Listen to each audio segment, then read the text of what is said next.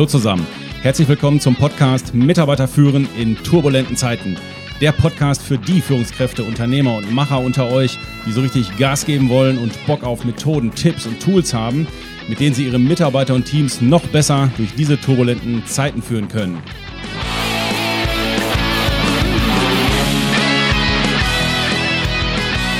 Mein Name ist Thomas Pütter und in dieser Folge beschäftigen wir uns mit den fünf Treibern, die dafür sorgen, dass Veränderung in unseren Unternehmen mittlerweile leider zum Normalzustand geworden ist, was das mit unseren Mitarbeitern macht und wir klären natürlich auch, wie wir als Führungskräfte und Unternehmer im besten Fall darauf reagieren können. Sicherlich ändern die Auswirkungen der Corona-Krise so manche Parameter in unseren Firmen, von denen wir dachten, dass sie stabil seien. Aber auch schon vor der Corona-Krise hatten viele Führungskräfte und Unternehmer dieses Gefühl von getrieben sein. Die kamen aus diesem berühmten Hamsterrad einfach nicht mehr raus. Ja, wir müssen immer mehr Dinge tun in immer weniger Zeit. Und daher bleibt oft wenig Zeit für uns, mal anzuhalten und uns mal zu fragen, sag mal, was läuft hier eigentlich gerade für einen Film und was können wir vielleicht möglicherweise dagegen tun? Was wir nicht wissen, ist, wie sich die Auswirkungen der Corona-Krise in unseren Unternehmen langfristig niederschlagen wird. Das wissen wir nicht. Was wir aber wissen, ist, dass die fünf Treiber des Wandels bereits da sind und dass die uns noch lange in unseren Unternehmen beschäftigen werden. Also werfen wir mal einen Blick auf die fünf Treiber, was die für Auswirkungen haben und wie wir gegebenenfalls als Führungskräfte oder Unternehmer darauf reagieren können. So, als ersten der fünf Treiber haben wir den demografischen Wandel. Was heißt das? 2020 haben wir 83 Millionen Einwohner in Deutschland und in 40 Jahren, 2060, sind es halt nur noch 74 Millionen.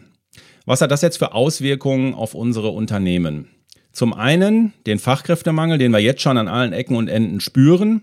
Und zum zweiten, dass die Belegschaften in unseren Unternehmen immer älter werden. So, was können wir jetzt als Unternehmer gegen den Fachkräftemangel tun? Ich meine, da ist ja schon ganz, ganz viel am Laufen. Und ähm, es wäre auch, glaube ich, etwas vermessen, wenn ich jetzt hier die goldenen drei Tipps gegen den Fachkräftemangel rausgeben würde. Aber eine Überschrift möchte ich euch an der Stelle mitgeben. Und diese Überschrift heißt attraktive Arbeitgeber. Wir müssen uns mit unserem Unternehmen aufmachen, attraktive Arbeitgeber zu werden. Im Optimalfall mit einem extern verliehenen Zertifikat oder Siegel, dem wir uns unterzogen haben. Das ist, glaube ich, zurzeit der Weg, der zu gehen ist. Es gibt ja ganz klar Untersuchungen, die sagen, die Unternehmen, die zum Beispiel das Siegel Great Place to Work oder ähnliche haben, die sind zu 30 Prozent haben die eine höhere Bewerberquote und auch die Produktivität ist zwischen 20 und 30 Prozent höher. Das sind, glaube ich, Fakten, die kann man nicht ignorieren. Ich selber bin den Weg mit meinem eigenen Unternehmen mit 80 Mitarbeitern seinerzeit gegangen. Wir waren der erste attraktive Arbeitgeber in Rheinland-Pfalz. Und von daher weiß ich, was es bedeutet, sich zum attraktiven Arbeitgeber aufzustellen. Es ist ein sehr langer Weg, aber es ist ein Weg, der sich sehr lohnt. Nach hinten raus auf jeden Fall. Zum Thema attraktive Arbeitgeber werde ich aber nochmal eine separate Podcast-Folge machen, weil das jetzt hier den Rahmen sprengen würde. Die zweite Auswirkung des demografischen Wandels war ja, dass die Belegschaften in unseren Unternehmen immer älter werden. Was können wir jetzt dagegen tun oder wie können wir darauf reagieren? Also zum einen ist es dieses große Feld BGM, dieses betriebliche Gesundheitsmanagement, da passiert ja gerade schon einiges. Zum einen erleben wir ja gerade, dass die Arbeitsplätze immer ergonomischer gestaltet werden und auch im Bereich der Gesundheitsprävention wird mittlerweile den Mitarbeitern sehr viel angeboten. Wir müssen natürlich gucken, dass unsere älteren Belegschaften lange fit bleiben, damit wir möglichst lange an ihrer, sage ich mal, Produktivität teilhaben können, damit sie lange fit bleiben. Eine zweite Geschichte, die wir beachten müssen, ist, dass wir natürlich auch die Personalplanung müssen wir gegebenenfalls jetzt ein bisschen umbauen. Bisher konnten wir sagen, okay, wie viele Köpfe brauchen wir für wie viel Arbeit? Und jetzt kommt dieses Thema der, äh, des Alters mit dazu, dass wir gucken müssen, dass die Teams auch gut gemischt sind. Das heißt, wir reden ja hier von altersgemischten Teams, dass sowohl jung und alt gemeinsam zusammenarbeitet, damit auch der Know-how-Transfer von jung nach alt, von alt nach jung, dass das ganz gut abgedeckt ist bei uns in den Unternehmen. Zweiter großer Treiber des Wandels sind die Generationenkonflikte. Machen wir uns nichts vor, die sind in vielen Unternehmen da, auch wenn wir das nicht wahrhaben wollen. Aber woran liegt das? Das liegt daran, dass wir teilweise in den Unternehmen jetzt noch vier verschiedene Generationen am Start haben. Und diese vier Generationen ticken komplett unterschiedlich. Warum? Weil sie unterschiedlich geprägt worden sind. Ja, ich meine, wir kennen alle diese Situationen in Unternehmen, da steht die Führungskraft, die selber noch sagt, wir haben früher auch 60 Stunden gearbeitet, hat uns nicht geschadet. Und jetzt will die sich hier bewerben und sagt, nee, ich möchte wegen meiner Work-Life-Balance nur noch 35 Stunden und ich hätte gerne montags den halben Tag frei und so weiter und so weiter. Da stehen die Führungskräfte echt vor mir und sagen, sag mal, ey, what the fuck? wo geht das alles hier noch hin? Ja, und auch hier die Frage, wie reagieren wir in unseren Unternehmen jetzt auf diese Situation? Ich glaube, der erste Schritt ist, dass man erstmal sich gegenseitig klar macht, wer wie geprägt ist und warum. Wenn man sich alleine mal die vier Generationen anschaut, ich will da jetzt nicht zu detailliert drauf reingehen, aber ich gucke mir mal nur die Prägung an. Nehmen wir mal die Babyboomer. Die Babyboomer sind geprägt durch den Kalten Krieg, die sind geprägt durch die Land Mondlandung und ja, waren vielleicht noch bei Woodstock. Die Generation X, die haben den Mauerfall live miterlebt, haben dieses Erlebnis gehabt, uh, mein erster PC, der war aber noch nicht online und die waren vielleicht auf dem Live-Aid-Konzert.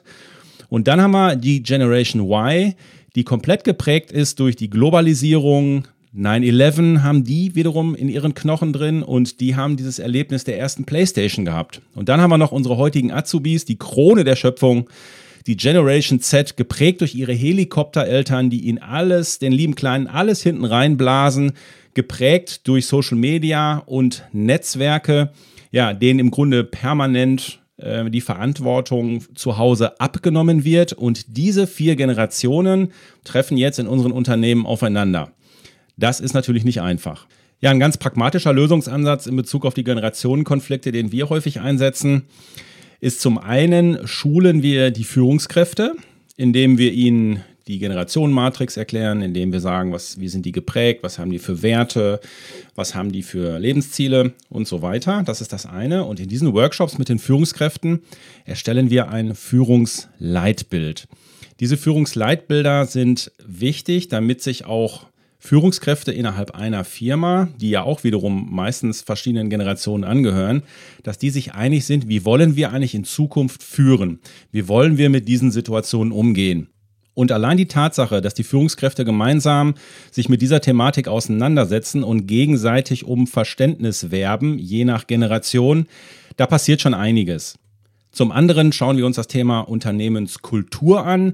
Ja, ich weiß, das ist ein großes Thema, aber genau hier geht es ja um das Thema unserer Haltung, unserer Werte und so weiter. Und das entsprechende Tool dazu ist ja nichts anderes als das Leitbild. Das Leitbild ist eigentlich das Tool, wo es im Regelfall uns in den Unternehmen gelingt, generationenübergreifend einen Wertekontext herzustellen. Das heißt, wir machen Werte-Workshops, wo sich unterschiedliche Generationen einfach darauf committen, wie wollen wir eigentlich in Zukunft hier arbeiten, was sind die Werte, nach denen wir streben.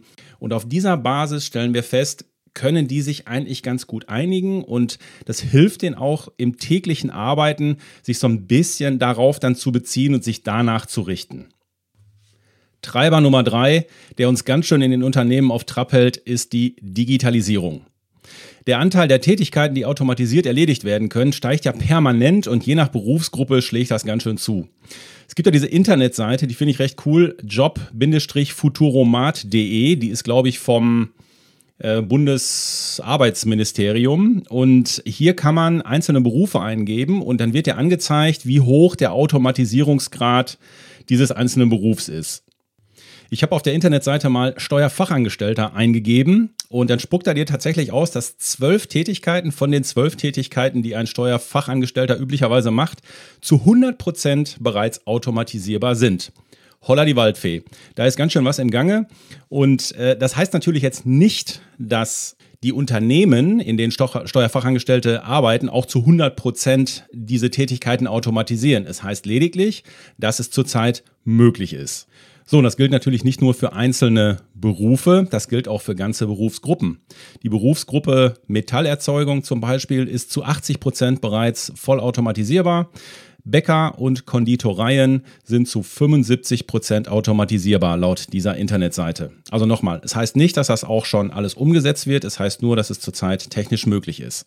Eine weitere Auswirkung der Digitalisierung ist, dass die Kundenerwartung permanent steigt. Die Kunden haben so viele Möglichkeiten, wie sie nie zuvor hatten, durch Internet, Echtzeitgeschichten und so weiter. Und wenn man es auf die Spitze treiben würde, könnte man tatsächlich sagen, ich als Kunde verstehe nicht, wieso ich morgens um 8 Uhr ein Paket bei Amazon bestelle und wenn es gut läuft, mir das vielleicht am gleichen Abend noch geliefert wird. Wieso kriegt das mein lokaler Dienstleister nicht auf die Kette, der in der gleichen Stadt wie ich wohnt, mich innerhalb von drei Tagen mindestens mal zurückzurufen?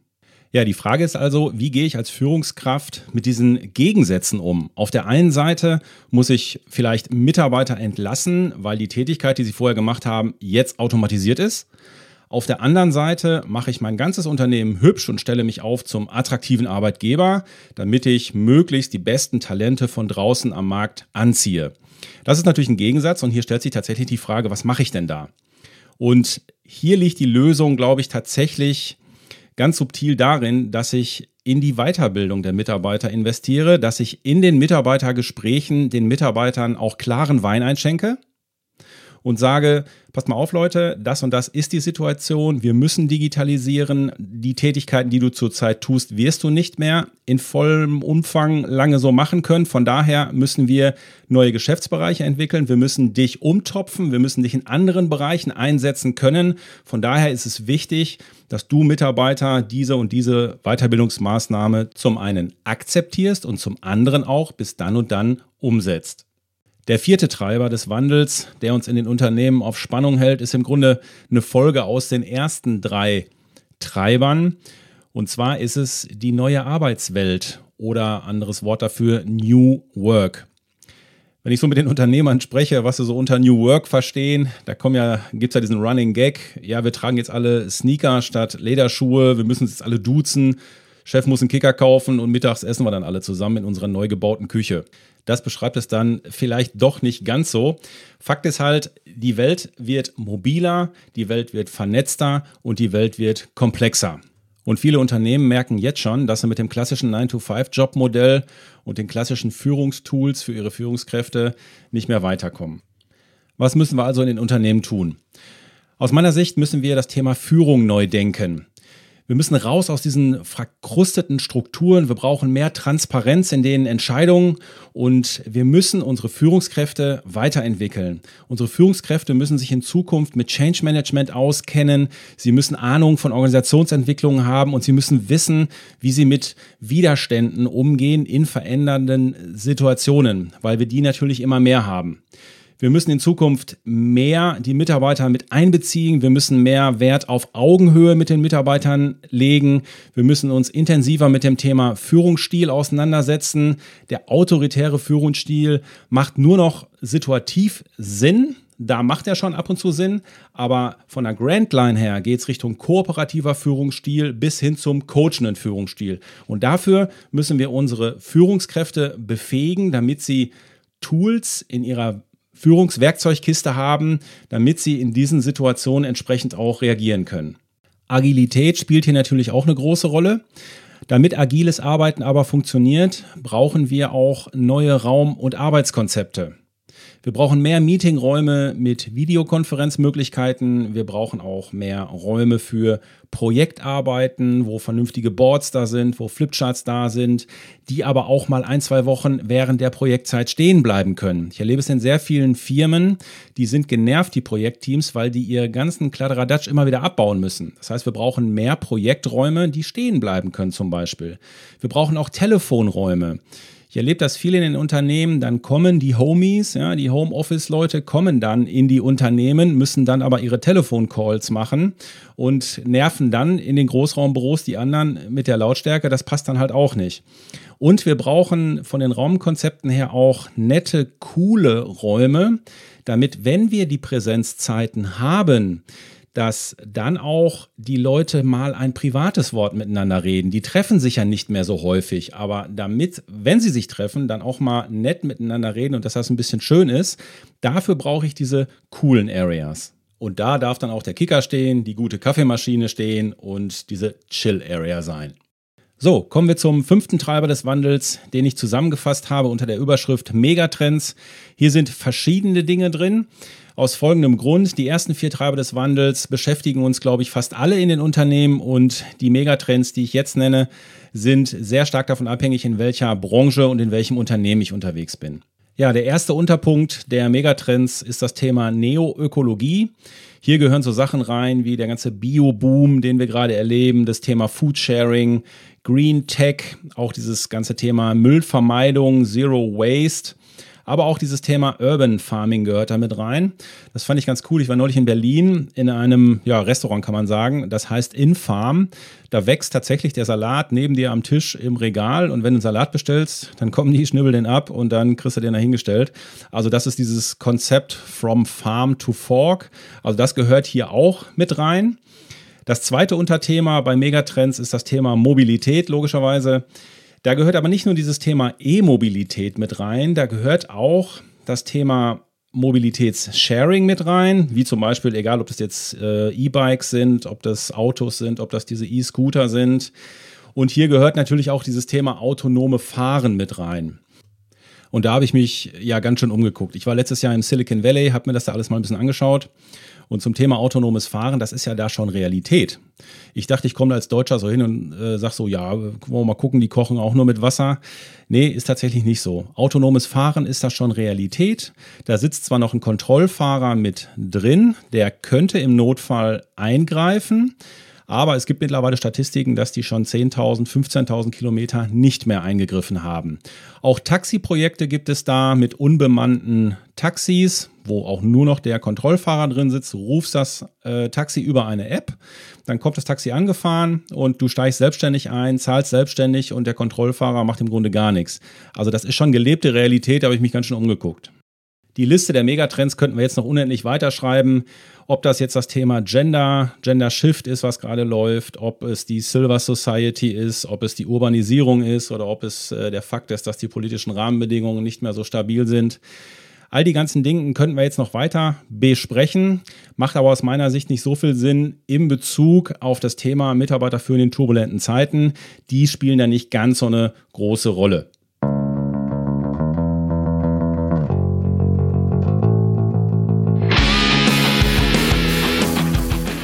So, das waren sie, die fünf Treiber des Wandels, die dafür sorgen, dass es uns in den Unternehmen nicht langweilig wird.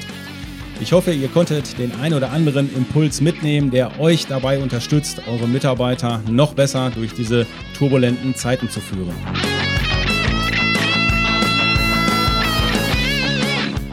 Wenn ihr die Welt verbessern wollt, dann pflanzt einen Baum. Wenn ihr die Arbeitswelt verbessern wollt, dann teilt unbedingt diese Folge. Damit helft ihr mit, dass möglichst viele Führungskräfte diese Impulse auch bei sich im Unternehmen umsetzen können. Am besten tut ihr aber beides. Auf jeden Fall aber bitte diesen Kanal abonnieren. Weitere Infos zu mir gibt es unter www.thomaspütter.de. Pütter mit UE. Ich wünsche euch was, euer Pü.